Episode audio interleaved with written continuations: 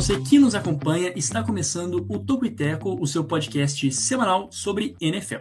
Seja muito bem-vindo ao nosso episódio de número 178. Eu sou Jonas Faria e junto comigo está ele, Jonathan Momba. E aí, Jonathan, tudo certo? Tudo bem, Jonas? Espero que você também esteja bem. Aproveito também para cumprimentar nosso convidado especial. Agora no podcast eu vou deixar um suspense, que as pessoas não estão vendo, né? Então elas vão ter que esperar para ver se reconhecem esta voz. E também, claro, um, um olá especial a todo mundo que nos acompanha, né? Nesse podcast especial demais, que é o último podcast antes do Super Bowl e também, quer dizer, não é a última temporada porque a gente vai repercutir no que rolou depois, né? Mas é o último antes do grande momento, o grande finale da NFL. Muito bem dito, né? É o, o último antes do motivo da existência da NFL, né? Basicamente assim, né? Do, da, do maior objetivo de todos os times e aquilo que a gente gosta de noticiar, né? Todo o caminho nós percorremos durante mais de 20 semanas e cá nós estamos para o grande finale. Mas junto conosco, não podia ser diferente, para um grande finale nós temos que contar com, com as pessoas certas, né? E aqui conosco, nosso convidado especial, Juan Grings, é, alumni, né? Alumni aqui do, do Tocuiteco. Então, é, bom dia, boa tarde, boa noite. Juan Grings, tudo bem com você? Tudo certo. Bom, se é para contar com as pessoas certas, vou embora então, né? De repente rolou algum engano aí, mas. É, bom, eu sou muito humilde, né? A gente tem que voltar. Na verdade, a gente chamou o Kurt, mas ele não pôde participar, então. É, daí imagino que ele tenha até indicado ali, né? Ele Ah, tem é. meu é, acho que deve ter sido mais ou menos nesse caminho aí. Um abraço aí pro Antônio Curti. Depois a gente continua a conversa. Bom, é, é sempre um prazer, né? Estar aqui. É, fazia tempo, né? Que eu não participava do episódio da NFL. Olha, não, nem lembro quando foi o último. Foi ainda nessa temporada 2022, né? Durante a temporada regular de 2022. Só tenho lembrança. Mas voltamos aí, né, para falar do grande momento da temporada, que reúne em geral, né, as duas melhores equipes ou quase isso para grande decisão, né? Jogo único, então é sempre uma expectativa bem bem alta em torno disso tudo. Muito bem dito por Juan Grings. Então a gente, assim, para ir direto ao ponto, já tá claro no título desse episódio, já tá claro nas nossas do que a gente começou falando aqui, mas antes é, de passar para os nossos destaques, eu vou falar para vocês qual é a ideia né, do Topiteco. A ideia do Topiteco, sempre importante ressaltar, é trazer os principais destaques da terra do Papa John's. Quem é Papa John's? Papa John's é uma companhia de pizza, né? Papa John's Pizza, é, ou conhecida simplesmente como Papa John's, é estadunidense, por isso está aqui. É uma cadeia de restaurantes, é a terceira maior cadeia de restaurantes de takeaway. É o famoso, é, imagino, né? Takeaway, você vai lá, pega e vaza, né? Você take e vai away. É exatamente isso que você faz com o Papa John's e é assim, gigantesco, né? Vale mais de 1,81 bilhão de dólares, né? A receita, última receita anual aí, de acordo com o nosso queridíssimo Google. E o fundador é o John Schnatter. Olha, quase que um parente aí do, do, do Jonathan. Se for ver, tem um sobrenome ali meio alemão. Então, é, um abraço aí também para o Papa John's, né? Que é esse, essa companhia de pizza takeaway, né? E delivery. Muito bem. Quem tá com fome, chora. Quem não está, segue conosco para os nossos destaques, Jonathan Mumba. Quais é são os nossos destaques do episódio 178? Olha, não poderia ser outro senão o Super Bowl. Mas calma que também não é tão simples assim, né? A gente vai explorar as várias é, histórias que envolvem, né? Vários enredos que envolvem esta final aqui. A gente vai contar um pouco rapidamente sobre como as equipes chegaram aqui, né? a- o caminho nos playoffs até esse grande momento.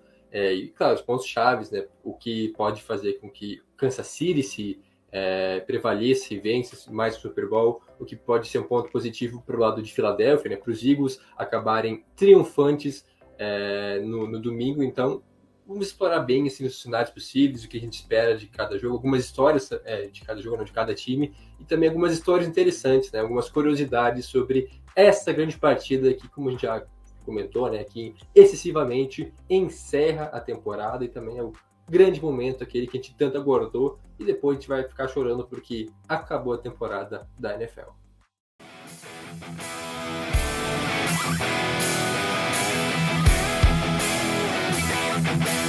É isso aí, então como o Jonathan disse, vamos direto ao ponto, vamos falar de Super Bowl. Né? A gente tem bastante assunto para cobrir, o tempo é curto, mas a gente promete trazer o máximo de informação possível é, dentro desse espaço de tempo. E também só aí um, um, um detalhe para quem está nos assistindo via Instagram, quem está nos acompanhando ao vivo principalmente, né? Se der uma bugada aqui no meu, no meu som, na, na minha imagem, travar, aí o Juan, o Jonathan, eles assumem, né? Porque eu estou com alguns problemas de conexão é aquilo do ao vivo, né? Quem sabe faz ao vivo, mas às vezes a gente sabe e não tem muita internet, então a gente vai tentando fazer ao vivo como a gente consegue.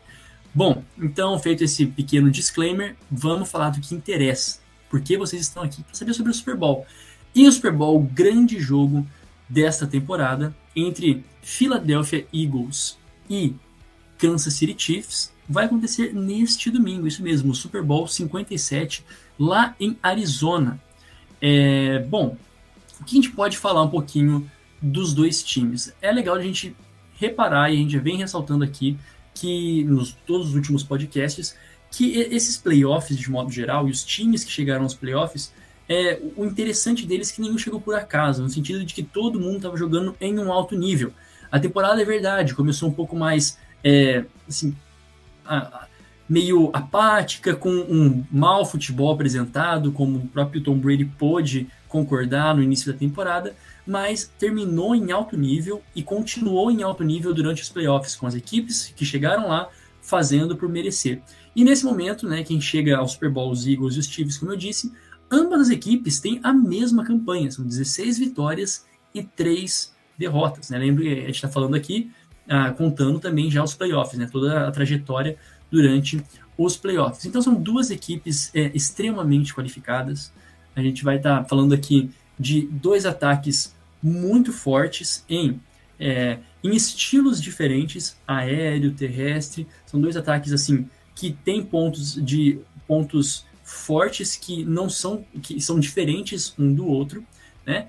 E também duas boas defesas. Tudo bem que a apresentação da defesa dos Eagles foi melhor no papel geral, pelo menos a minha visão, vou passar aí para o Jonathan e para o Juan para também comentarem um pouquinho desse papel, uma, é, desse, desse trajeto, mas a, a defesa dos Chiefs também fez por merecer nos últimos jogos. Foram duas equipes que passaram por algumas adversidades durante a temporada, talvez mais a do Chiefs, porque os Eagles foram aquilo lá, alçou voos no início da temporada e realmente manteve, só perdendo no momento em que não teve Jalen Hurts né? Só perdeu quando não tinha o Jalen Hurts no time. Mas bom, esse aí já é um pouquinho da introdução do que envolve. As duas equipes fizeram por merecer, mas aí eu passo também para o Jonathan para destrinchar um pouquinho mais do caminho que essas equipes fizeram para chegar até o Super Bowl. Na verdade, Philadelphia teve uma derrota com o Jalen Hurts, né? A primeira temporada Isso. ainda com ele jogando né, contra o Washington. Isso, contra o Washington, né? Isso. E depois as outras duas, sim, foram após a lesão dele, então basicamente com o time completo, digamos assim, Philadelphia tem apenas uma derrota em toda a temporada. Sendo sucinto, né, para complementar o que o Jonas é, trouxe já, um pouco do caminho até aqui é, de pontos importantes assim né, nessa trajetória dessa temporada, antes de falar sobre prévio do jogo em si. Para Kansas City, primeiro que eles superaram assim naturalmente a perda do, do Tyreek Hill, que era um dos grandes enredos no início da temporada, ah, como é que vai ser esse ataque dos Chiefs sem o Tyreek Hill, e foi assim, é, basicamente não sentiu a falta dele, se remodelou. É, Patrick Mahomes tem uma temporada absurda de MVP é, e utilizando outros jogadores. Claro que o, Travis Kelsey se tornou ainda mais relevante, ainda mais protagonista nesse ataque, mas também o, o restante dos targets foi bem dividido entre os recebedores. O Valdez Scantling, o Juju também, por ser saudável, foi bastante utilizado. É, trocaram depois pelo Kadarius Stoney. Então, é, não sentiram a falta do Eric Hill, que era um, apontado como talvez um grande problema, né, que poderia limitar Kansas City nessa temporada. Para além disso, também desenvolver uma defesa jovem e promissora, algo que a gente sempre bate aqui, né, nessa técnica no podcast, que a defesa dos Chiefs não é lá grandes coisas, é o pronto fraco desse time, mas a verdade é que é uma defesa bastante jovem e que correspondeu, inclusive, contra os Bengals, é, forçando turnovers, com interceptações, é, até mesmo sacks. Então, uma defesa com jogadores é, bastante jovens, até calouros, né, são três, quatro calouros já titulares, ou então pelo menos com funções é, bastante importantes nesse time, principalmente na secundária, né, os cornerbacks, mas também tem o pass rush, né, o Karflatis, que é um cara que chegou muito bem na liga, então uma defesa que também é, surpreendeu, né, por conta dos jovens é, protagonistas que foram muito bem nessa temporada. E finalizar basicamente, é, óbvio, essa temporada do Mahomes que é acima da média, um cara que já fez sempre faz grandes temporadas, mas esse, esse meio que superando suas marcas, deve ser um VP, é, o franco favorito para isso, né? Então, uma temporada mágica do Mahomes também, que agora pode ser coroada com o Super Bowl. Por outro lado, sendo também bem sucinto, é, pelo lado dos Eagles, é uma história ainda mais interessante, porque foi um time que jogou o Wild Card na última temporada, né? se classificou lá na, na última semana, basicamente, é, ou seja, com uma campanha de 9-8, enfrentando muitas equipes fracas, e por conta disso chegou aos playoffs, e em uma temporada se tornou um grande contender, um verdadeiro contender, com, uma, com a melhor campanha da, da NFC, sendo um time sólido, é, com um ataque terrestre dominante, né? Foi assim que venceu o número dos seus jogos, né? Correndo não só com o Miles Sanders, mas com vários jogadores, né? O próprio Jalen Hurts também um ótimo corredor, então um ataque terrestre sólido, uma defesa também é, dominante, né? Uma das melhores defesas da liga, principalmente no jogo aéreo, né? Parando é, o passe, mas também no geral a defesa que mais forçou sex, é, que mais conseguiu sex foram 70 no total, então um ataque é, como disse, bastante, um ataque terrestre bastante dominante, uma defesa sólida e também, claro, recebedores do, é, dinâmicos, como, por exemplo, o próprio A.J. Brown, que teve é, a troca por ele no início dessa temporada, que acrescentou bastante valor a esse ataque, dando mais opções ao Hurts e finalizando com ele, né? Que foi uma temporada de, de afirmação na liga.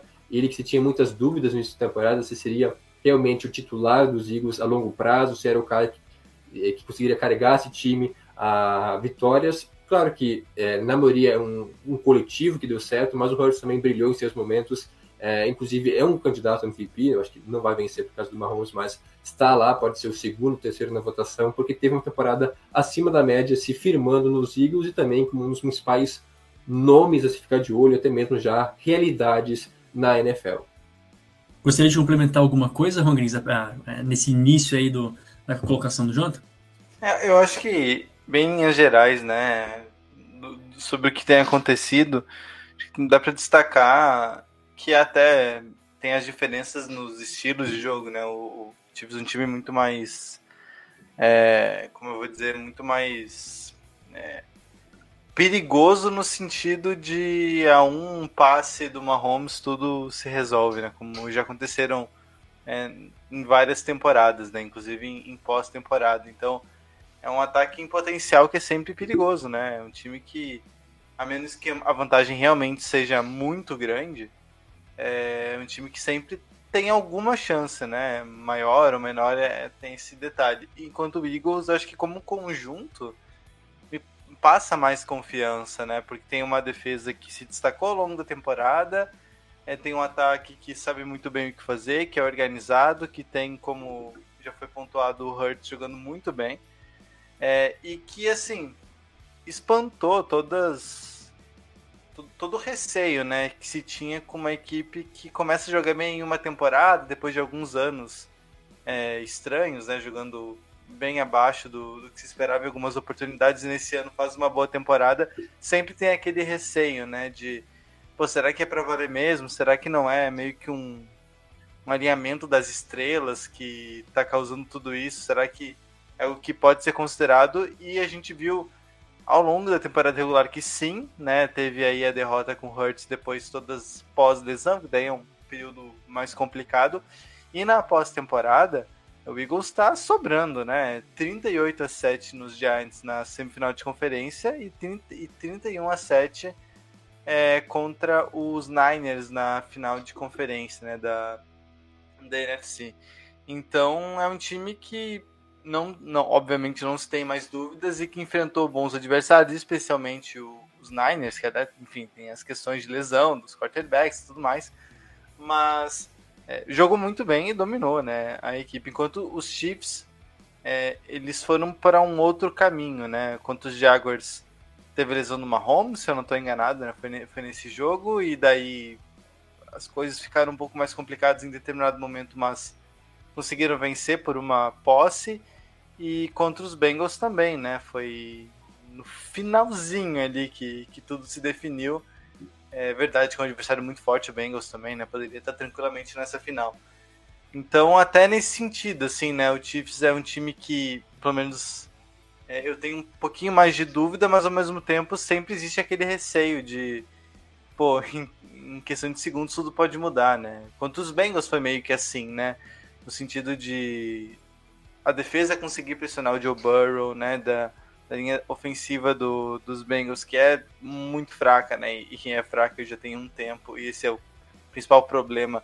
Foi de novo vazada muito é, tranquilamente, né? Foram alguns sacks para cima do Joe Burrow, então é uma equipe explosiva, era essa palavra que eu estava procurando no começo. Tanto na defesa com alguns lampejos, né? Nem sempre faz partidas muito boas, mas ofensivamente, é, quando tudo se encaixa, às vezes parece que não tem muito o que fazer, né? Por mais que a defesa do Eagles seja muito boa. É interessante você mencionar isso, né, Juan? Porque a, a gente tem uma situação muito interessante. A gente, é, a gente continua discutindo aqui um pouquinho sobre a, as trajetórias, é, etc. Mas como você, como você mencionou a questão do Jalen Hurts e, e do Patrick Mahomes em sempre poder tirar uma jogada genial e essa questão.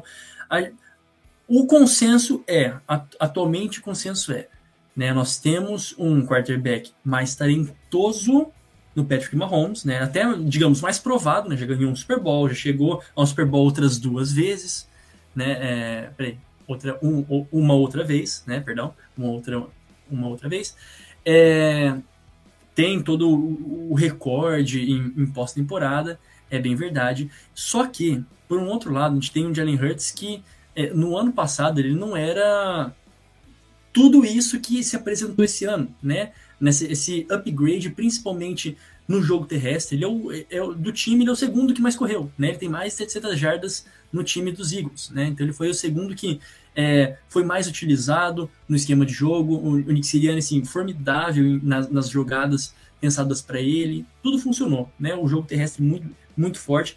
Então, nesse sentido, nós temos um quarterback que pode ser genial em resolver com um passe, mas por outro lado, a gente tem um, um quarterback que corre muito bem, um quarterback que resolveu também muitos jogos, muitos jogos passaram através das corridas dele, e é muito interessante, porque eu estou pensando aqui, num, assim, pelo que eu me lembro, né, às vezes minha memória é um pouco curta, a gente nunca viu, eu pelo menos falando por mim, eu nunca vi um Super Bowl vencido por um quarterback que realmente era essa ameaça dupla, entende?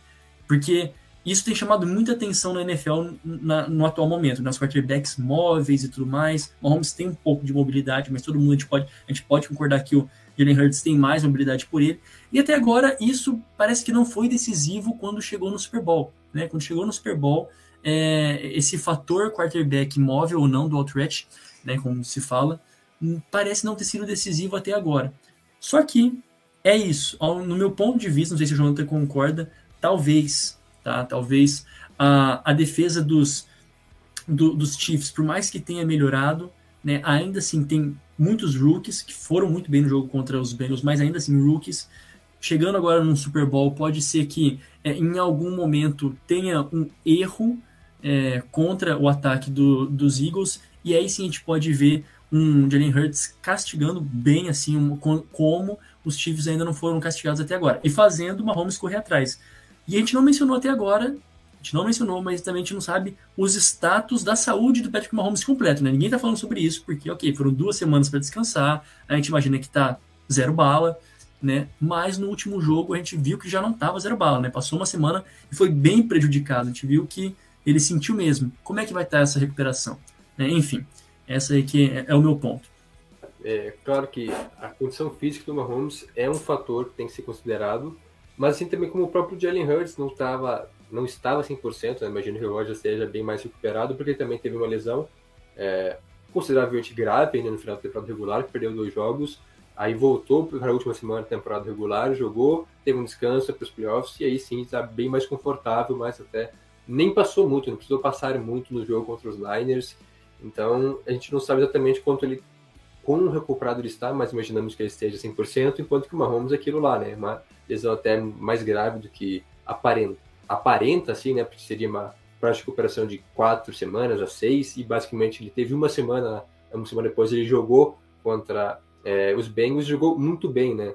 Então não sabemos exatamente até onde isso pode incomodar o Mahomes. Eu imagino que não vai ser algo assim que possa decidir, porque o Mahomes já mostrou mais uma vez que consegue lidar muito bem com todas essas adversidades. E quanto à questão né, do quarterback ser uma ameaça dupla e vencer o Super Bowl, realmente não aconteceu, né? Inclusive isso até é algo que eu é, vi sendo bastante explorado pela mídia americana, comentando que é, pode ser a primeira vez né, com, com o Hurts, se bem que também não tem muitos casos, né? Porque sim, a gente tem é, uma, uma, novidade, não é só novidade assim, né? Já é uma realidade na NFL agora, né? Lamar Jackson, o próprio Jalen Hurts, agora o Justin Fields também. Mas a verdade é que em chegar, em questão de chegar ao Super Bowl, não temos muitos casos, né? Porque, por exemplo, Lamar Jackson, que foi MVP e tal, não chegou ao Super Bowl naquela temporada. O último caso talvez seria é, do Cam Newton, né? Em 2016, que poderia ser um quarterback ameaça dupla, chegou ao Super Bowl e acabou sendo derrotado, né? Mas agora é, enfatizando justamente isso, eu acho que os Chiefs têm uma vantagem por este lado. O Mahomes é o cara mais decisivo da NFL. É. é, ele já tem ampla experiência em temporada regular e em pós-temporada em vencer jogos no último período. Os Chiefs muitas vezes atrasam o placar, inclusive quando venceram o Super Bowl contra os Niners há três anos atrás. Foi assim, estavam perdendo por 10 pontos no segundo tempo e conseguiram a virada né, contra São Francisco. Então ele é um cara já comprovado, um cara que faz milagres é, quando precisa que ele apareça, né? E por outro lado, Jalen Hurts muito menos testado, inclusive, até, até uma, uma formação que eu trarei mais para frente, né? Que pode ser um, é, um ponto-chave nesse duelo, a questão da pouca experiência do Hurts em, em pós-temporada também, né? Claro, são poucos jogos, mas também em último quarto, né? Porque ele, geralmente os, é, os Eagles nessa temporada venceram a sua grande maioria dos jogos de forma dominante, já abrindo vantagens no primeiro tempo, é, correndo muito com a bola e passando também, mas aí no último quarto Jalen Hurts é, atuou pouco até, é, ou seja, porque o, o, jogo estava resolvido e aí basicamente os Eagles corriam, né, com a bola para matar tempo, para gastar relógio e aí vencer as partidas. Então, inclusive dos quarterbacks titulares, né, na NFL, com pelo menos 100 tentativas de passe, o Jalen Hurts é o terceiro a é, ter menos tentativas de passe no último quarto, né, no último período do, é, do jogo, justamente por conta disso, né, de ter pouca é, necessidade de fazer isso. Então, é. num cenário onde os Eagles estão atrás do placar, né, precisariam é, vencer o jogo e onde o Jalen Hurts vai ser testado, será que teria condições de levar, é, guiar esse time a uma campanha é, da vitória no último período, faltando, sei lá, talvez já no último minuto warning, porque é algo que a gente viu pouco nessa temporada. Porque, como eu disse, os Eagles geralmente estavam na frente do placar, enquanto que o Mahomes já tem é, um histórico de várias vitórias é, imponentes, né? O Jalen Hurts ainda não teve isso, claro, muito por conta do mérito coletivo, né, da equipe ser dominante de não colocar o seu quarterback em uma situação dessas, né? E aí é aquela questão, né? De às vezes é melhor ter um jogo terrestre dominante, né, que é o caso dos Eagles, contra um jogo aéreo, que seria mais o, dos Chiefs, claro que o ataque aéreo dos Eagles também é bom, mas é mais jogo terrestre que a gente ressalta. No último período, é bom que você consiga passar a bola, porque precisando de campanhas rápidas, de ganhar campo aí, correr com a bola nem sempre é a forma mais efetiva. Então nisso poderia ser um, esse pode ser um favor, é um, um, ponto a favor da equipe de Kansas City, né, que tem essa vantagem com o efeito Mahomes, enquanto que o Jalen Hurts, claro que é um cara talentoso, um cara com muita qualidade, mas tem isso aí, ainda não é testado, não é comprovado em momentos decisivos de grandes jogos. É, assim, para chegar no último quarto e e o Eagles tiveram uma situação confortável, eles vão precisar ter aberto aí umas uns 15, 20 pontos de Duas vantagem. Né? É, porque enquanto tiverem 10 pontos, né, que é um, um touchdown e um, e um field goal, olha, ainda nunca tem como descartar, né? Se der 5 segundos para Mahomes, não tem como descartar. Então acho que isso é sempre vai deixar as coisas mais mais em aberto e acho que é por isso. Acho que esse é o diagnóstico faz mais sentido quando pensa que acho que não é coincidência, né? Não, não é que é obra do acaso, que realmente faz muita diferença ter alguém que em um lance de força, enfim, de, de, de qualidade, de, de visão de jogo, resolve tudo. E eu, eu até acho que o, que o Hurts tem condições de fazer isso, né? Tanto é que ele foi considerado para o prêmio de MVP. É, claro, é, Mahomes, enfim, tá, tá teve um, um, ano melhor, mas o Hurts está tá mais ou menos por ali, não, não, não perde por muito. Então, dá para dá para ele ser esse cara também. Só que falar em tranquilidade, aí o mundo do, do Eagles, o mundo ideal do Eagles é realmente chegar no último quarto né, com uma vantagem bem larga aí, né, de, de uns dois pontos, de, de umas duas posses para ficar mais mais sossegado. E claro, vai depender muito da defesa, né, porque a defesa do Eagles é capaz também de, de conseguir frear bem o, o Mahomes. Então, de repente, chega ali numa situação em que parece que está tudo meio controlado, também pode dar uma sensação um pouco melhor. Isso vai depender muito, né? Do, de como o jogo vai, vai se decorrer. É, a gente vai falar no segundo bloco um pouquinho do, dos caminhos, né? Assim, as chaves de jogo para a gente observar de como um time pode ser bem sucedido, o que, que um e outro time tem que fazer para vencer essa partida.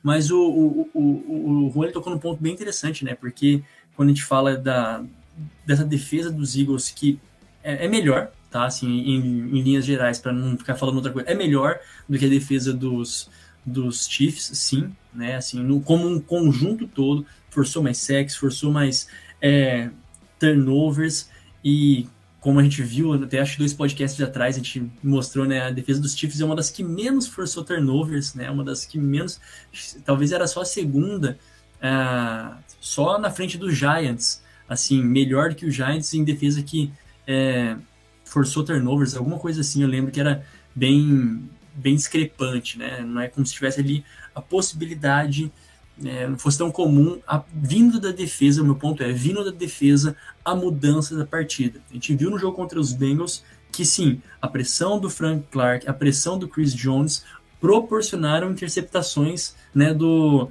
da secundária. E isso, assim, tem que continuar acontecendo. Mas, de modo geral, a defesa dos Eagles é sim melhor, mas, né, como o, o Juan bem disse, a gente está falando de um do Patrick Mahomes que é o melhor quarterback segundo, só, só para não estar tá falando asneira aqui, me corrijam se é, eu estiver errado, né, o Patrick Mahomes, ele em partidas, né, jogando contra as 10 melhores defesas, fica em primeiro lugar né, nas principais é, estatísticas e em taxa de conversão de terceira descida também 58%, que assim a, é quase que o dobro da média da NFL. Né? Então ele tem um bom aproveitamento é, tranquilo, como o Juan bem disse, isso sem sombra de dúvidas desequilibra a partida. Né? Então assim, de modo geral, que a gente se propôs aqui né, a, a, traçar a, o caminho das equipes até o momento, a gente pôde ver uma um salto dos Eagles do ano passado para esse, de uma estrutura que eles conseguiram realmente ser sustentável, né? Não precisaram ir ao win, isso é muito interessante de falar. Não precisaram ir ao win para chegar aonde eles estão, né? Não foi um vamos trazer os principais, não, não foram ao win.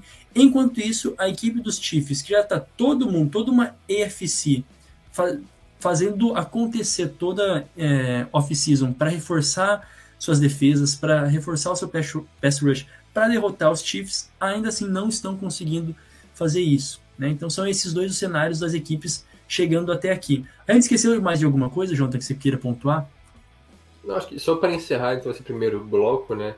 É impressionante e precisa ser destacado a montagem de elenco, né, da equipe dos Eagles que realmente é, é fora da curva, um elenco vencedor. É claro que já tinha uma defesa com boas peças, que não estava jogando tão bem assim, né? É, ainda com o Doug Peterson há duas temporadas atrás, mas já tinha algumas peças interessantes, mas aí foram acrescentando outros jogadores e foi dando caldo, foi dando liga, né?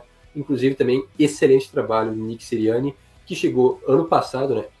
Perdão, em 2021, né? Na temporada passada, é, como ex-coordenador ofensivo dos Colts, um cara que sim é, fez um bom trabalho lá, mas também se tinha muitas dúvidas em cima dele, como é que seria lidar com todo um time, né? Não só com ataque, né? Gerir uma equipe e ele foi muito bem, conseguiu é, elevar alguns jogadores, conseguiu fazer o ataque funcionar bem. E aí, nesse ano, com algumas é, adições pontuais, como a gente comentou, do A.J. Brown no ataque, é, principalmente na defesa também, né? Tem a chegada do, do Hassan Reed para o pass rush, que foi o principal sacador desse time nessa temporada. Na secundária também teve o, o James Bradbury. É... O Sul também, né? O Não Dong Sul. O Sul chegou no meio da temporada, do... né? Que é, estampou Isso. a sangria do jogo terrestre, que é uma defesa muito boa, mas é, quanto o jogo terrestre era uma, estava fora do top 20 com a chegada do, do, do Sul, melhorou para top 10 nesse período, né? Após a adição dele, é, realmente resolvendo esse problema. Outras adições também, além do Bad Berry na, na, secundária, também teve o Garner Johnson, safety, né, ex-Saints. É, então, jogadores assim, não são grandes estrelas, né? Talvez o James Brown fosse um receiver em ascensão, mas também não era top 5 da liga, né? Foi neste ano em quase todos os quesitos, né, justamente por conta dessa desse entrosamento rápido com o Jalen Hurts. Então, essa montagem de elenco, trazendo jogadores assim, é, para fechar aqueles buraquinhos, né, as lacunas que tinha nesse time dos Eagles, e um ótimo trabalho né, do Nick Sirianni como pense só, a segunda temporada dele como treinador na liga, chegando no Super Bowl, podendo vencer, isso é algo dificílimo, né, muito raro de, de a gente ver, né, o próprio Andy Reid, né, que está do outro lado, um cara, já é um dinossauro da NFL, levou basicamente 20 anos, né, ou até mais do que 20 temporadas para vencer o Super Bowl, inclusive por Filadélfia, foram 14 temporadas, Aí ele foi para Kansas City, ficou mais 6, 7 anos, até vencer seu primeiro e até agora único Super Bowl, enquanto que o Sirianni pode vencer já em sua segunda temporada, só mostrando então realmente a qualidade do trabalho que vem sendo desenvolvido em Filadélfia. É isso, né? E também um destaque para o próprio Howie Roseman, né? Que é o general manager dos Eagles, que por ter feito esse trabalho, né? Por ter trazido essas peças e ter bancado, por exemplo, a, aquela troca no draft pelo é, A.J. Brown, né? Então, assim, o Howie Roseman, eu, se não me engano, ele provavelmente deve ser um dos GMs mais novos, né? ele tem 47 anos, então assim, ele deve ser um dos general managers mais novos aí da liga, e um plano ousado, né, ele e o Nick Sirianni. É, eu tô vendo esse movimento cada vez mais assim na, na NFL, em alguns times principalmente, trazendo a dupla, que é teoricamente a, a principal dupla né, de, de um time, o head coach e o general manager, dependendo da estrutura do time, né, eles trabalhando juntos e muitos é, até novos, entre aspas, né? menos de 50 anos, é, aí com uma, um tipo de mentalidade diferente, alguns têm dado bom fruto, né? Tem dado bons frutos. É, o caso, por exemplo, do, dos Rams, uh, que também tem no, no chama que veio no Les Ned, não sei exatamente a idade do Les Ned, mas também é um, é um GM novo, enfim. É, e agora, como o João também disse, a história é muito louca, né? Porque na sua segunda temporada tem a chance de é, chegar ao Super Bowl. A gente poderia dizer isso também é, no ano passado, né, quando o Zach Taylor, no segundo ano dele, chegando a, a um Super Bowl, né, esses, esses técnicos novos, Foi terceiro. conseguindo... Terceiro? Foi terceiro já? Terceiro ano, se não me engano, foram dois anos bem contestáveis. Ele que é, isso, todo isso. esse rebuild dos Bengals, né? Uhum. É verdade, é verdade. Pegou bem ali no, na, na transição, né? Ele foi meio que escolhido para bancar também a transição, né? Enfim, é, vamos aqui rapidinho para o nosso momento merchan e a gente volta no segundo bloco para falar sobre os pontos para a gente assistir nesse jogo que os dois times devem atacar, por assim dizer, para conseguir a vitória, né? Bom, então, rapidamente, se você não nos segue, nos siga no Instagram, no Twitter é arroba Tupiteco nas duas redes sociais, tá? Fica aí a dica, nos siga. No nosso Facebook, facebook.com barra Tupiteco. A nossa newsletter é tocoiteco.substack.com e também os nossos podcasts, esse que você está ouvindo, está disponível na Aurelo, no Spotify, na Apple Podcasts, no Stitcher, onde você quiser. Lembrando que é, todas as descrições, todos esses links já estão no, no, na descrição do episódio, então você pode clicar aí na descrição do episódio, nesses links, e nos seguir, nos acompanhar por todos esses canais. Se você está pelo YouTube, a gente pede encarecidamente, compartilha, se inscreva, dá like, ative as notificações, né? Faz aí o pacotão do YouTube, faça todas essas ações aí do YouTube para nos acompanhar e nunca perder uh, um episódio nosso. Muito bem, agora a gente volta para o nosso segundo bloco para falar um pouquinho mais do jogo em si. Né? A gente estava falando um pouquinho dos dois times, como vieram, das suas construções. Agora, no segundo bloco, passando aí é, dos 34 minutos de episódio, vamos falar dos caminhos para essas equipes. Né? Então, reforçando, duas equipes com 13 vitórias, é, com 16 vitórias e 3 derrotas, com pontos-chave que a gente já mencionou no primeiro bloco, como a defesa dos a defesa e o jogo terrestre dos Eagles contra um ataque explosivo, um quarterback genial e uma defesa em ascensão do Kansas City Chiefs. Pode-se dizer de um técnico muito mais experiente, muito mais rodado, né, assim, de, de, experiência mesmo na liga, Andy Reid, um gênio ofensivo, como um técnico também ousado tanto quanto o Nick Sirianni, né? É, são esses os, os personagens da, da, decisão. Mas vamos aprofundar um pouquinho mais para falar de alguns pontos. E o primeiro assim que eu gostaria de, de trazer aqui é uh, que os Eagles, o pass rush dos Eagles, se eles quiserem vencer, precisam precisa dominar. Né? O pass rush é fundamental em um jogo contra o Patrick Mahomes. A gente sabe que não é, é um, um, cobertor de saia, é um cobertor de saia curta, não, um cobertor curto, né? Um cobertor de saia curta, nada a ver. É um cobertor curto. Se você puxa e para cima, sobra nos pés. Se você tenta baixar nos pés, sobra em cima, né? Que é, se você pressionar o Patrick Mahomes, às vezes você deixa a secundária exposta. Ele vai lá e completa um passe, ou ele vai no check down, encontra o, o Travis Kelsey no meio do campo mas a receita básica ainda é essa, né, Jonathan? Essa defesa dos, do, dos Eagles que forçou 70 sacks na temporada precisa continuar forçando e, quem sabe, se aproveitando de um Orlando Brown que muitas vezes não entrega tudo aquilo que é prometido, né, no nome, de uma linha ofensiva que às vezes dá umas falhas, né, Jonathan? É, eu acho que esse realmente é um dos pontos chaves, para além dos ataques que a gente comentou bastante, né, é, já no primeiro bloco, a, a defesa dos Chiefs tem muita dos Chiefs dos Eagles, perdão, tem muita qualidade, é, tanto no, no pass rush quanto na secundária.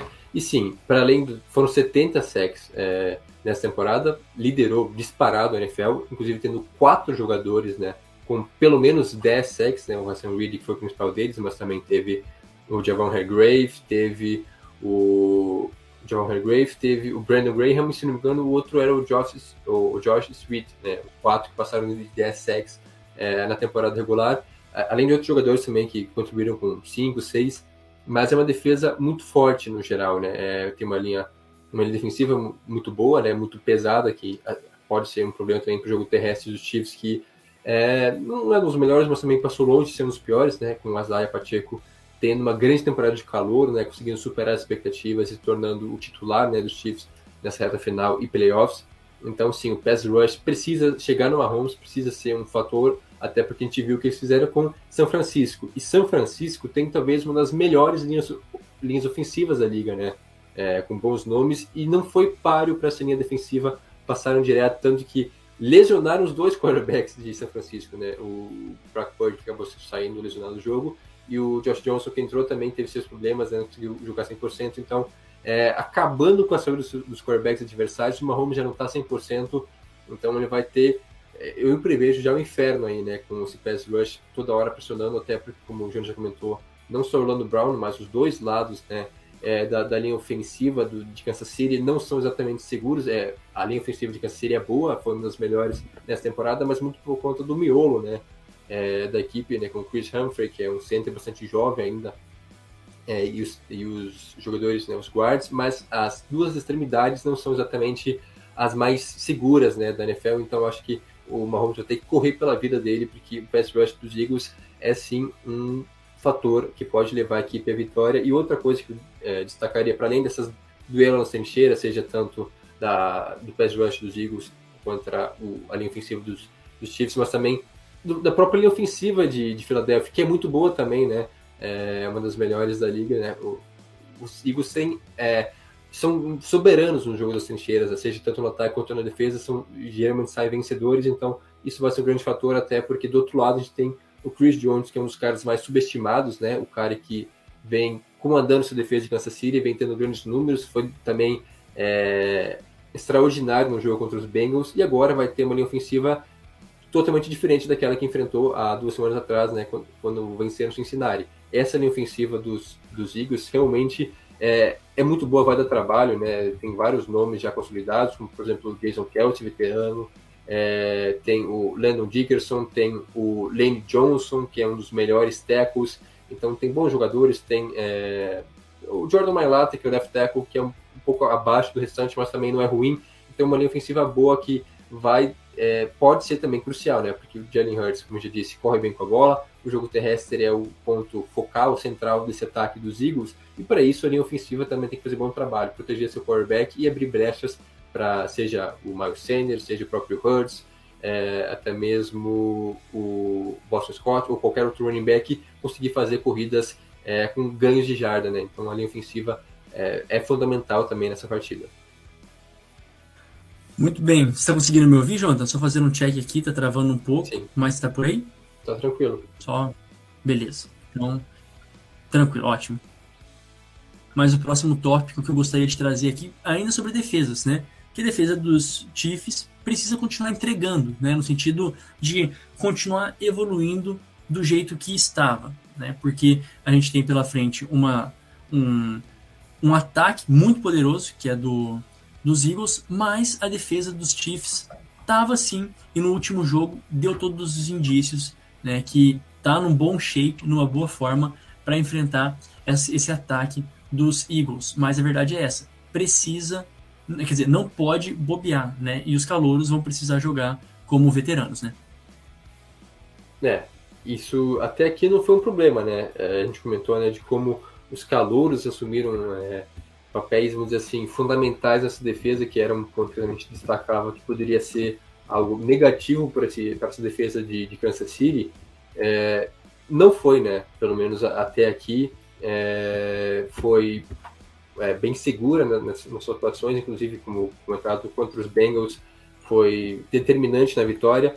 E aí, para dar nome aos bois, digamos assim, a gente não fica falando que ah, dos jovens jogadores, e trazendo aqui realmente, na secundária, é, basicamente dois titulares, né, os corners, na verdade um corner titular e outro joga mais como níquel, tem o Trent McDuffie, escolha de primeira rodada em 2022, e também o Jalen Watson, que teve uma interceptação né, contra o Joey Burrow, que foi escolha de sétima rodada do último draft, então dois calouros sendo titulares já nessa secundária, que tá, ainda tem o outro cornerback, né, o Ladarius Sneed, que é uma escolha de 2020, ou seja, está na sua terceira temporada na liga, é muito jovem essa secundária, e nos outros setores também, a gente tem o Nick Bolton, que é o melhor linebacker desse time dos Chiefs, que basicamente patrulhando todo o campo e sendo um ótimo jogador, né, parando o jogo terrestre.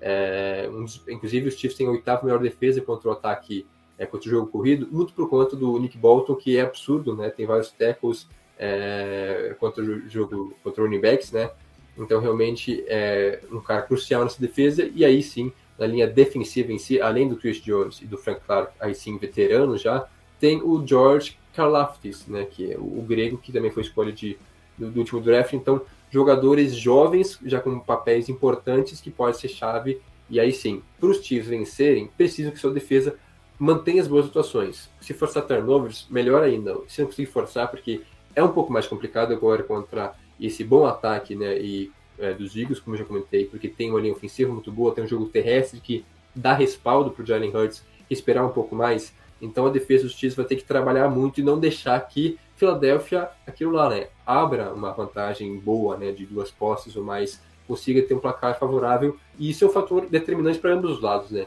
Quem abrir o placar, quem conseguir construir uma vantagem até o intervalo, vai muito mais tranquilo já para o segundo tempo, né? Assiste lá o show do, do, Super Bowl um pouquinho mais tranquilo, assim, aproveita um pouco mais o show da Rihanna, que também é um baita show, mas a questão é essa, né? A vantagem no último. Acho que chegar no último quarto com a vantagem vai ser fundamental. A gente já sabe que os Chiefs conseguem virar jogos com Mahomes. É, os Eagles, poucas é, situações que precisou realmente virar a partida, porque geralmente estava na frente do placar. E assim se espera né, que é, Philadelphia consiga manter essa vantagem para facilitar um pouco o trabalho é, do seu ataque. É, no caso, a defesa precisa aparecer nesse jogo também, assim como foi contra os Niners e contra os Giants, que venceram com facilidade. Acho que não vai ser o caso agora contra o Kansas City, porque é, eu pensava nisso justamente. A gente vai ter um duelo no Super Bowl entre Seed 1 da FC e Seed 1 da NFC. Provavelmente os dois melhores times nessa temporada.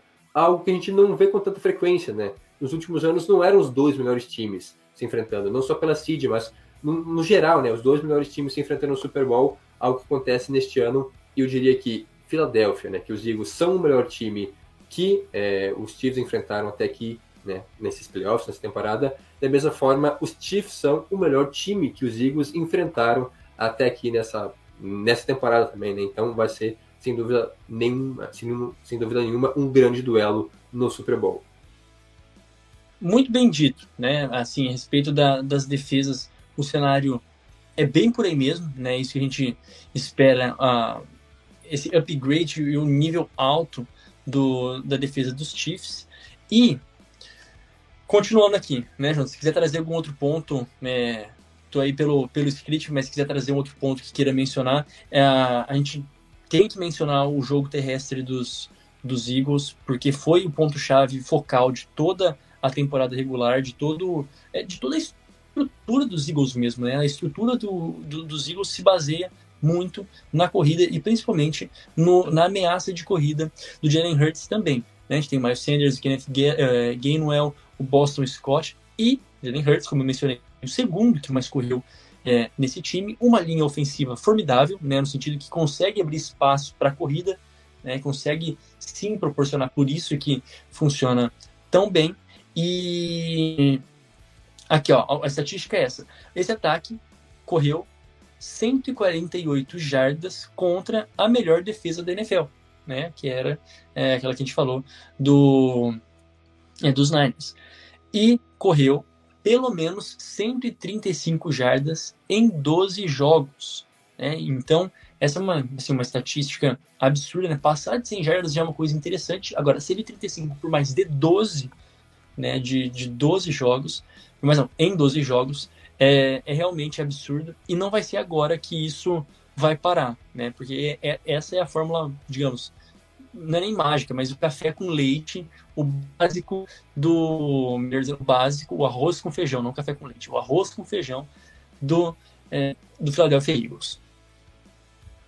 Isso é, é um outro ponto interessante que a gente acabou nem trazendo aqui, é, mas assim, é, é, o melhor ataque aéreo, né, dos Chiefs, né, ranqueado, né, o melhor ataque aéreo, contra a melhor defesa contra o jogo aéreo, que é dos Eagles. Por outro lado, tem o melhor, é, não foi o melhor ataque terrestre em números gerais, né, mas vamos dizer assim, que é um dos mais ameaçadores, justamente por conta de ter quatro jogadores que podem correr com a bola, né, os três running backs mais o Jalen Hurts, então é mais versátil, é com, com mais variedades, né, então um dos melhores, se não o melhor ataque terrestre, que é dos Eagles, contra a oitava melhor defesa terrestre, uma boa defesa terrestre, né? Que é de Kansas City, né? Então é basicamente os dois pontos fortes aí, meio que um tendo que anular o outro. E esse é justamente o meu último ponto de destaque para os Eagles, né? Dos pontos chaves para a vitória. Além de, de vencer o duelo das trincheiras, né? Com pass rush dominante, conseguindo pressionar o Mahomes, é, e de ter vantagem no último quarto, que eu acho que vai ser algo fundamental, né? Os Eagles estiverem à frente do placar, para poder controlar um pouco mais o jogo no último período, é, queimar relógio vai ser importantíssimo. E sim, com certeza, o jogo terrestre encaixar. É, porque aí sim, se tiver corridas boas, né, corridas para first down, é, e o Hurts não precisa se forçar tanto assim, né? Porque é um cara que é bom, né? Tem um bom braço, mas também é, não precisa ficar passando 40, 50 vezes por jogo, porque o jogo terrestre funciona muito bem. Então, sim, tem que encaixar. O João já trouxe estatística absurda, né? De como é dominante esse ataque é, o jogo corrido né, de Filadélfia, e eu acho que vai ser com certeza um fator é, para a vitória dos, dos Eagles, que além disso também tiveram cinco partidas para mais de 200 jardas, que até se não me engano é um recorde em uma temporada na era moderna, né, é, é do NFL, né, cinco jogos para mais de 200 jardas, o mesmo time, é, uma equipe que corre muito bem com a bola, claro, e aí sim, no meio dessas corridas, né, sempre vai ter um passe, né, sei lá, um run pass option, é, uma, um screen, justamente um passe para running backs, ou até mesmo para o Goddard, que é um ótimo tight end, né? A gente só falou é, dos recebedores, mas o, o Goddard também é um cara fundamental nesse ataque, a, aparecendo sempre em momentos cruciais, né? Até assim já foi nesses playoffs, então tem várias opções, né? Pra, é, seja de corrida ou até mesmo de alvos, né? Para passe para o Jalen Hurts, então eu acho que o ataque de Philadelphia chega preparada. Apesar de que tem alguns pontos aqui, que vou trazer depois, né? Chaves para os Chiefs, que deixa um pouco de dúvidas, mas eu acho que o ataque dos Eagles está testado já. Também já enfrentou boas defesas e foi dominante, né? Principalmente quando o jogo terrestre encaixa, esse time vence os jogos naturalmente, né? A questão é essa: se entrar no jogo terrestre, é, o caminho fica, não digo aberto, mas fica bem mais fácil para Jalen Hurts e companhia vencer no Super Bowl. Para fechar, né, acho que talvez esse seja o ponto de maior, ao meu ver, vai ser o ponto de maior desequilíbrio até aqui e aquele verdadeiro é, prova, a verdadeira prova de genialidade para Patrick Mahomes. Me explico, tá? É, a gente bem lembra no Super Bowl contra o Tampa Bay Buccaneers o desastre que foi não ter uma linha ofensiva, né? Assim, é, a gente viu, por exemplo, o, entre aspas, o, o, desastre que foi no ano passado, na temporada passada, o Joe Burrow não ter uma linha ofensiva, principalmente no número de sacks que ele recebeu, foram sete, né, no Super Bowl, sete, né, um, um absurdo, é, se não me engano foram sete, mas mesmo assim o jogo foi competitivo, teve ali um, um caldinho. No Super Bowl contra os, os Bucks não tinha uma linha ofensiva e a gente viu que não deu, não dava. Assim, é, é o Mahomes ele consegue jogar sem recebedor, mas sem linha ofensiva não dá. Né? É, é realmente muito difícil. E agora, nesse momento da, do Super Bowl, os, os Chiefs eles precisam lidar com a saúde dos recebedores, né? A gente viu que ele não precisou, o Patrick Mahomes não precisou do Tarek Hill, o Jonathan já mencionou isso, não precisou do Tarek Hill, mas ele precisa de pelo menos algum recebedor. Essa é a questão, ele precisa de alguém saudável, né? E no último jogo contra os Bengals, perdeu o Kadar Stone, Michael Hardman, Juju Smith-Schuster, assim, de, de repente, todo mundo não estava disponível por tempo integral. Né? O Marcus Valdes Scantling é, não está né, fazendo ah, tudo, né? então não era também esperado que ele fizesse tudo, tão pouco, né? era esperado que isso acontecesse. Mas o meu ponto é, se você só tem o Travis Kelsey para sua bola é, assim imediata, seu check down é, no meio, né, é muito pouco. Vai ser muito pouco contra essa secundária é, fortíssima contra essa defesa, assim, o corpo de linebackers também, mas principalmente a secundária do, é, dos Eagles muito boa. Então, uma coisa que os, que os Chiefs vão precisar lidar nesse jogo, que vão ter que encontrar alguma solução, ou um plano B, eu imagino, talvez eles vão sim com todos os com seus atuais wide receivers, mas vão precisar encontrar um plano B, e assim, que quase é um plano A, se começarem a, a, a, saírem do jogo, né, Jonathan? Porque aí sim a gente vai ver uma genialidade ou alguma coisa assim, um coelho saindo da cartola que o Andy Reid vai precisar chamar, vai precisar lidar se os recebedores não estiverem disponíveis, que quase custou a vaga pro, pro Super Bowl, né? Quase, quase custou. Dá para falar assim com quase mesmo, porque fez falta em um dado momento da partida que os Bengals conseguiram é, igualar ali o jogo. É, a saúde dos recebedores é algo preocupante para os Chiefs nessa partida, apesar de que o Valdez Kensen foi fundamental na vitória contra os Bengals, Sim, né? Então, não só o Kelsey, acho que mais do que o próprio Kelsey, o Valdez Kensen aparecendo, né, tendo mais de 100 jardas, é, recebendo um touchdown, foi o fator de que meio que desequilibrou a balança, né, a favor dos Chiefs é, no, no, no na, na, final de conferência. Para esse jogo, a princípio, vai ter os os seus jogadores disponíveis, tirando o Hartman, que foi colocado na, na injury reserve. É, é. Juju deve jogar. O Kaderi Stone, eu vi, pelo menos ontem ele estava listado como limitado né, nos treinos, mas imagino que vá para o jogo, a gente não sabe exatamente a situação dele, né, a utilização dele no jogo, mas deve ir para a partida. O Descanten ok, o Kelsey é, dispensa apresentações, deve ser o grande foco do Mahomes, mas é isso, precisa assim da saúde dos seus recebedores para que tenha mais opções de passe e aí sim, é, o ponto-chave para os Chiefs vencerem, para além da sua defesa manter esse alto nível, né, não permitir que Philadelphia faça o que quiser em campo, é, e sim, da, da, da, saúde dos próprios recebedores, o ponto-chave é um, para o Mahomes né, vencer esse duelo contra a defesa de, de Filadélfia. Porque, sim, é, como a gente trouxe aqui, é a melhor defesa contra o passe em números gerais, é, permite pouquíssimos big plays, mas eu pesquisei a fundo, estava lendo essa semana, e existe sim um ponto fraco, né? E até bastante grande, assim, digamos que não é um pequeno buraquinho na fechadura, é um verdadeiro buraco nessa defesa de Filadélfia, porque sim, é melhor em jogadas de, de profundidade, de, de para mais de 20 jardas, é que menos permite big plays, porém, é, o, o, caminho para os Chiefs vencerem, é, para o Mahomes sair né, vencedor superior nessa, nessa, nesse duelo, são passes curtos e rápidos de preferência, né? Para até 9 jardas, aqueles passes curtos ali, uma screen de coisa de 5 jardas ali. Por quê? Porque nessas situações, passes rápidos e curtos, né, passes até 9 jardas, né, de 1 a 9 jardas, É, Philadelphia tem apenas a 17 melhor defesa, ou seja, que era uma das melhores em números gerais, cai para a 17 nesses, nesses números aí, em conversões de terceira descida, que é algo fundamental, né? Converter terceiras descidas, ainda mais terceiras descidas longas, né? Para mais de 5 jardas que a gente coloca, é, é apenas é, tem o 26 melhor desempenho, ou seja, é o sétimo pior né, em números gerais, então, em terceiras descidas nessas situações, em passes curtos. Então é basicamente isso. Não vai ser um jogo para o Mahomes lançar big plays. Até pouco se viu nesses playoffs, né? Muito por conta da saúde dos seus recebedores. Então, passes curtos para o Kelsey, para running backs aí, porque tem o McKinnon, que é ótimo, né? O running back recebendo é, passes para o Faldez Clank também, para o Juju. Então, a questão é essa, passes curtos e rápidos, porque, por outro lado, o Philadelphia tem também a melhor defesa é, em situações onde o, o quarterback segura por dois segundos e meio, né? Ou mais, é, segura a bola por mais de dois segundos e meio, é a melhor defesa em números gerais, né? O, o que mais consegue sacks, consegue mais é, turnovers, é, ou então é, tirar o, o, ataque adversário de campo. E o Mahomes é simplesmente ninja nessa, nessa situação, né? Ele costuma passar em menos de dois segundos. Então, tipo assim, as fraquezas de, de Philadelphia estão aí e parece que Kansas City tem a solução para isso, porque o Mahomes é o cara que menos precisa de tempo para passar a bola, né? Faz isso geralmente em menos de dois segundos e meio.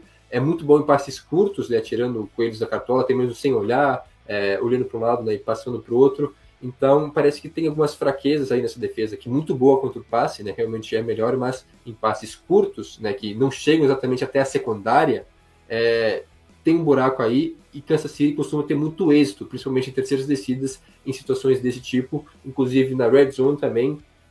Outra fraqueza da defesa de, de Filadélfia é pacotes com mais de um Tyrande. E os Chiefs, para variar, usam muito isso, né? Para além do Kelsey, também tem é, o Gray e o outro, fugiu até o nome agora, é, é o Noah Gray e o Blake Bell, né? Que são os Tyrands, né? Então, utilizando dois Tyrands aí, é uma das piores de, defesas contra dois pacotes com dois Tyrands na red zone e aí tem simplesmente o melhor Tyrant da liga, né, que é o Travis Kelsey. Então, sim, existem vários caminhos aí para Kansas City e eu acho que é por aí, se o Mahomes tiver um jogo é, como ele costuma fazer, né, aí entra a importância do pass rush, não permitir que o Mahomes tenha liberdade para comandar campanhas longas, campanhas rápidas também, né, porque aí sim podem acabar é, vencendo o jogo, né, e acabando tirando né, essa tranquilidade que o Philadelphia costuma ter nos jogos, né, de dominar, de controlar o relógio, é, se os Chiefs estiverem em vantagem, não vai ter esse fator aí, e aí sim o jogo fica bastante pendente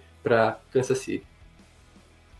É muito, é muito interessante que, o, por mais que a gente, em alguns momentos, diga da diferença dos dois times, é um Super Bowl muito equilibrado. Né? Os dois times são, são muito semelhantes é, em algumas estatísticas. A gente sabe que a gente não pode é, tirar as estatísticas do contexto, a gente sempre tem que buscar o contexto de todas elas, mas é muito semelhante em estatísticas médias de first downs, elas são muito semelhantes, são duas equipes que conseguem muitos first downs, até em jogo terrestre, que a, a média assim, de jogo terrestre não está tão distante, por incrível que pareça.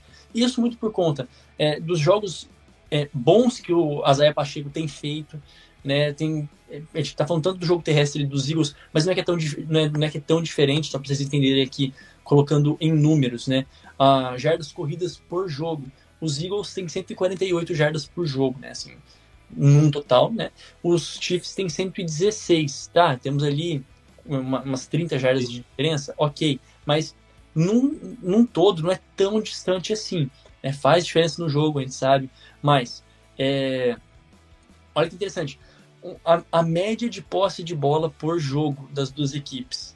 Uh, os Eagles têm 30 minutos e 33 segundos a média, os Chiefs têm 30 minutos e 18 segundos. Né? São duas equipes que também conseguem cuidar bem da bola, não é porque o Mahomes é, é, consegue fazer big plays, faz muitas big plays, que não sabe administrar o relógio. Não, muito pelo contrário. Quando precisa queimar o relógio, quando precisa, é, é muito completo nesse sentido também.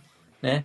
E como já foi bem destacado da estatística ao, do, da receita para derrotar o Patrick Mahomes e tirá-lo de campo, foi isso que os Bengals fizeram quando venceram. Eles não conseguiram fazer isso no último jogo, né? Foi justamente nesse jogo que os Chiefs tiveram mais posse, mais tempo de posse de bola, né? Então é, é, é bem um xadrez, né? Uma, uma peça ali, uma peça lá, e são dois times que são muito parecidos. Eu estou trazendo aqui um pouco de estatística, né? Porque agora a gente recém passou de uma hora aí de podcast, como é o último, né, só para embelezar ainda mais e é, reforçar o pacote de, desse jogaço que vem pela frente. Tem alguma estatística, Jota, algum ponto aí que você também tenha levantado, que você queira trazer a respeito de mais alguma outra curiosidade, é, que as duas equipes se, se assemelham? Porque, assim, é, tem uma outra que acho muito legal também, né, falando dos especialistas, que as, equipes, as duas equipes elas têm uma média de apenas três punches por jogo. As duas são iguais, né? Uma média de apenas três punches por jogo. O que, que, que isso significa? Que vão para poucas quartas descidas, né? Assim, dentro de um jogo você ter três punches, ok, dentro de um jogo isolado é pouco, né? Mas a gente está falando de uma temporada inteira em que você pontua sempre, basicamente em toda em toda em todo drive você pontua, né? Então a gente pode ter um jogo com muitos pontos, né? Isso que é legal também, pode ser um jogo aí para lá de pontuação. Passei para você também, se quiser concluir. É, não tem muita estatística para trazer, né? Mas a questão é, são dois ataques muito completos e dominantes, né? Seja passando bola ou correndo com, com ela. A questão é que o ataque fica muito tempo em campo. É, acho que a gente chegou a trazer essa informação aqui, né? Tem até no, no, no roteiro, mas Kansas City tem o melhor ataque em jardas totais. Philadelphia tem o terceiro melhor. Kansas City tem o melhor em pontuação, né? Tem uma média de 29 pontos por jogo. Kansas City tem, é, Philadelphia tem 28, é terceiro, o terceiro melhor é, ataque né, em pontuação. E também em conversões de terceira descida, os dois times são top 5 né, na liga. Então, ataques muito completos, ataques que ficam em campo. E a gente sabe que é isso, né? Para vencer o Mahomes, realmente, quanto menos tempo ele ficar em campo, menos preocupação para sua defesa. Por isso que tem que correr bem com a bola, tem que passar para manter o Mahomes o máximo de tempo possível na sideline. Da mesma forma, também funciona para Kansas City manter o Hurts fora, né, manter o ataque dos, do, dos Eagles fora de campo para descansar sua defesa, que não é tão boa assim, mas uma defesa descansada faz milagres também, né? Às vezes não adianta você ter estrelas, mas uma que ficam 10 minutos seguidos, é uma campanha muito longa, que acaba cansando, até mesmo desgastando o jogador, causando uma lesão às vezes. Então a questão é essa, né? É controlar o relógio, claro, né? Campanhas é, eficientes, né? Não é só matar tempo, mas também pontuar, principalmente, que pode ser fundamentais, né? Neste duelo. E eu acho que é basicamente isso, né? Eu trouxe todos os pontos que eu tinha aqui para destacar, o que pode ser chave para os Chiefs, o que pode ser chave é, para a Filadélfia vencer esse jogo. E acho que para finalizar, curiosidades, né? De ter justamente esse duelo, né? Uhum. Entre irmãos, Travis Kelsey e o Jason Kelsey, né? O Tyrant dos Chiefs e o center, né? É, dos Eagles, pelo menos um Kelsey será, sairá, sairá vencedor, né? Só tenho pena da mãe, né? Do, a, a, a, dona Kelsey, no caso, dona é o nome dela, né? Não é Sim. dona forma respeitosa se referir a ela. A dona Kelsey vai ver um filho vencer o Super Bowl. Por outro lado, vai ter que consolar o outro, né? Então é bem interessante essa estatística, apesar de que já tivemos duelo entre treinadores irmãos, que para mim é ainda mais fantástico, né? Jim Harbaugh e John Harbaugh se enfrentaram uma década atrás, lá em 2012, é, e os Ravens, os Ravens venceram os Niners. Inclusive, o Jim Harbaugh ficou tão traumatizado que nem voltou mais para a NFL. Mas também é uma estatística interessante. E, por outro lado, reencontros, para finalizar. É, Andy Reid, que ficou 14 temporadas nos Eagles, não venceu o Super Bowl, mas teve grandes campanhas, se tornou uma mente, uma das mentes brilhantes, né, ofensivas, né, mais brilhantes da NFL. É, um ótimo trabalho, acabou sendo demitido, e aí foi para Kansas City e conseguiu fazer novamente um grande trabalho lá e também tem uma espécie de vingança do Nick Sirianni, porque ele foi meio que demitido, né? É, meio que involuntariamente, né? O Andy Reid acabou demitindo o Nick Sirianni, que lá em 2013, quando ele chega nos Chiefs, Sirianni era o treinador de wide receivers de Kansas City. E aí, com a chegada do Andy Reid, traz novos nomes, né? Seus, seus chegados e nomes de confiança. O Sirianni acaba saindo de Kansas City, aí ele vai para os Chargers, fica lá cinco temporadas, se torna o coordenador ofensivo dos Colts e chega em Filadélfia. Então, meio que o reencontro tanto do Andy Reid com Filadélfia quanto do Siriani com o seu algoz, né, o cara responsável pela sua demissão em Kansas City há uma década atrás. Tinha que agradecer, porque se não fosse demissão, talvez ele não fosse head coach hoje, né? Mas brincadeiras também, à parte. Também tem esse lado, né? Ele até. Perguntaram isso pra ele, né, nas entrevistas pré-Super Bowl. Ele disse: Ah, é um negócio que fica marcado, mas todo respeito ao Andy Reid, é um cara brilhante e tudo mais, eu entendo como a NFL funciona, e graças a isso, hoje estou aqui nos Eagles enfrentando ele, né, do outro lado. Sim. É, agora, eu, eu também finalizando, o que é interessante, a gente normalmente fala disso no, no, no pós-podcast, né, no Garbage Time, mas é legal, assim, por questões de estatística, que consensualmente, né, todas as, falando um pouquinho de aposta, ah, todas as casas de aposta, pelo que eu dei uma pesquisada, colocam aí uma preferência sim, tá, tá, pro, pro Philadelphia Eagles. Tem algumas que, assim, chega a 83% de, é, de preferência ao, aos. Sério, eu tô aqui num site. Eu, eu, entrei em dois sites. Eu tô aqui pelo US Today, né? Que é, é o maior site de. É, é, é, o maior site, assim, de tudo aqui nos Estados Unidos. E isso eu descobri depois de uma, de uma aula que, que eu tive aqui de é, mídia esporte, né? Eu não sabia que, que realmente era tão. Eu sabia que era importante, mas que era o maior com mais acessos e com mais receita é o US Today, né? É, USA Today. E tá aí falando que o Full Game Public Bet, então, a, a, a aposta do público, é, 83% vai aí para o Philadelphia Eagles. Mas, né, em alguns outros lugares também, existe uma... A, as picks, né, o que o pessoal está postando, 53% de favoritismo para os Eagles contra 46 e uns quebrados aí para os Chiefs. Então, mesmo assim, o que eu quero dizer? Existe um favoritismo que tem se apresentado para o Philadelphia Eagles. E talvez esse seja o segundo jogo na carreira do Patrick Mahomes em pós-temporada em que ele seja um azarão, por assim dizer, né? Segundo jogo aí Primeiro, que foi. Não, eu, eu, acho que contra o Cincinnati Bengals também foi. Em, um, em algum dado momento, mesmo jogando no Arrowhead, eu vi não, que, é, que não, ele foi. Assim, ele ainda era o favorito no, no, final, né? Pode ser que tenha mudado aí, mas no, no final, na estatística final, acho que ele ficou como favorito ainda. Que eu vi, pelo menos. É, agora são, são coisas que eu tô vendo exatamente agora, né? Eu não sou um grande entendedor de spreads e essas e, e, e as over, under, money line, eu não sou um grande entendedor disso tudo, mas o que aparece aqui na telinha é, um verde um pouco maior do que um vermelho, tá? Essa que é a questão. É, eu vou pelas cores, eu tô indo pelas cores para aquilo que está aí é, colocando mais informação para vocês. É bem Bom, didático. Para fechar. Hã? É bem didático. Bem didático, bem didático, né? Bem, é, mas eu acho que é isso, né? É, tem até nas casas de aposta um pequeno favoritismo dos Eagles, mas é coisa de tipo, um ponto, um ponto e meio. Não varia muito sim. disso, né? Então, sim, é arriscado, é, aposta quem quiser. Inclusive, cara, dá pra apostar em tudo. Assim, realmente, americano é, é, é doido das apostas. Aposta em qualquer Sim. coisa, inclusive tava vendo hoje, eu achei sensacional. Dá pra postar, inclusive em casa de aposta tem isso. Qual vai ser a. Sabe, no final, acabou, tá? Tem, como eu do título, tem o famoso banho de Gatorade. Dá pra postar qual vai ser a cor do Gatorade é, no Super Bowl. Sim. Simplesmente isso. Inclusive, eu Acho que amarelo é. e verde é o a favorito nas casas de aposta. Então, fica aí. É, eu, eu, eu, eu apostei aqui, só que sem dinheiro, né? Eu apostei é, no Gatorade de cor amarelo. E eu posso explicar a história depois do podcast. Depois que a gente é, encerrar aqui, eu explico a história, porque de Isso, fato eles apostam em tudo.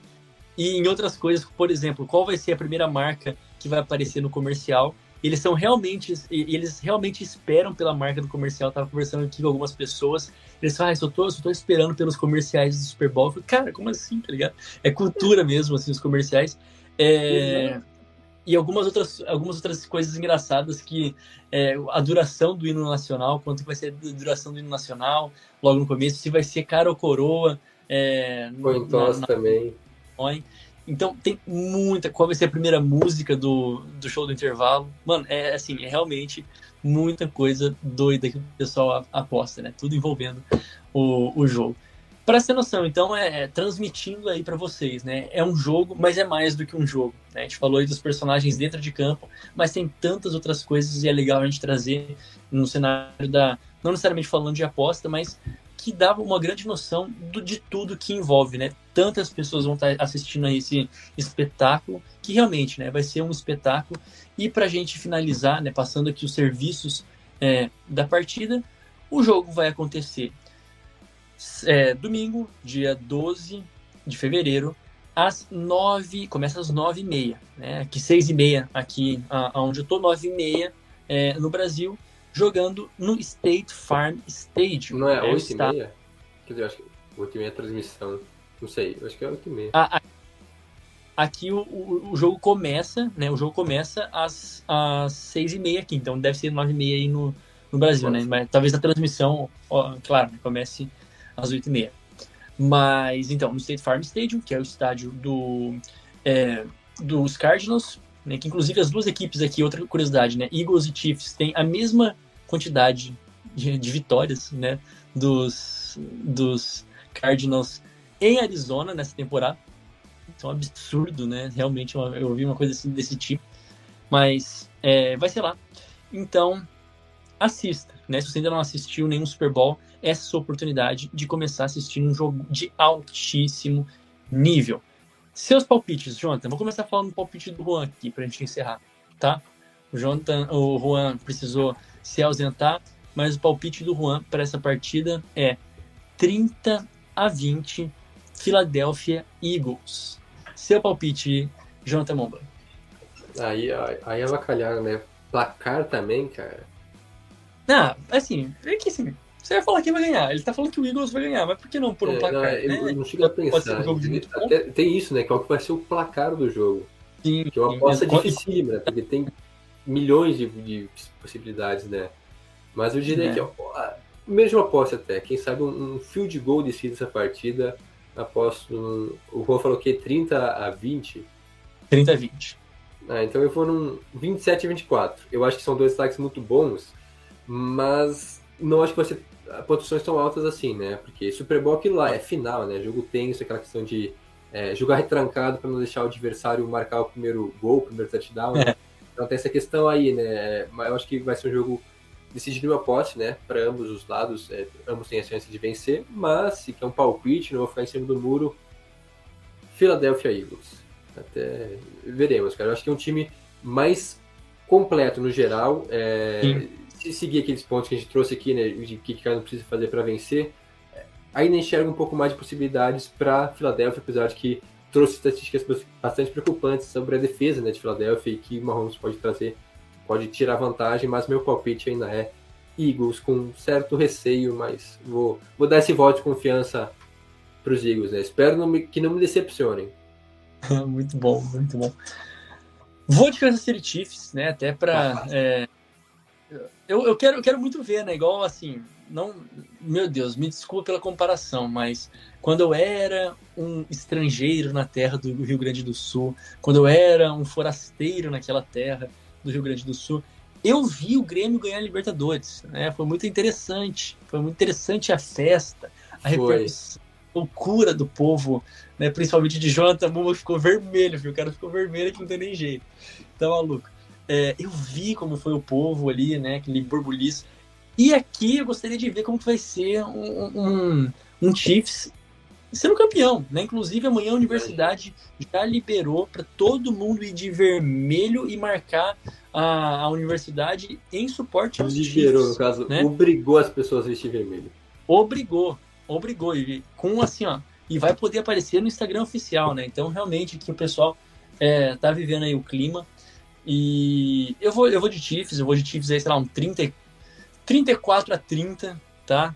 34 a 30 aí, vou um jogo com bastante pontuação, mas também é decidido ali em erro de field goal e acerto, né? Então vai ter aí até esse incremento na situação e 34 a 30, jogaço aí de muita pontuação.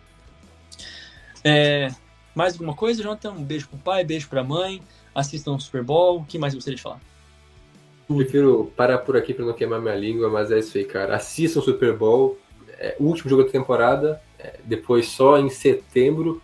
Lamento, todo mundo vai ficar chorando. Ah, queria ver o jogo. Tá, é isso, é a última chance. É, aproveitem cada segundo, é, seja do jogo, como também do show no intervalo. É, a gente não comentou, mas grandes expectativas foram criadas, né? Rihanna que não aparece, é, não lança uma música nova, sei lá, 500 anos. Não sou tão fã assim, né, para saber quanto tempo faz, mas eu sei que faz anos que não lança um álbum novo. Quem sabe, né, alguma surpresa nesse Super Bowl, pelo menos as músicas mais antigas dela, que para mim são as melhores, já garantem o sucesso desse show de intervalo, que é muito importante também né, para os americanos. Não é só o jogo em si, o show de intervalo também é um negócio, assim, é um espetáculo à parte. Exatamente. E, na, e se for bom mesmo, na semana que vem a gente volta com a Terra a terra. Ah, não, ela não é, ela não é americana, né? Fala a terra da Rihanna, mas ela De não é Barbados. americana. Acho que ela nasceu em Barbados, né? Então, vixi. Aí, ó, já fui dar um empolgado. jeito. É, a gente tenta dar um jeito aí, a gente naturaliza ela qualquer coisa. Muito bem. Ai, ai.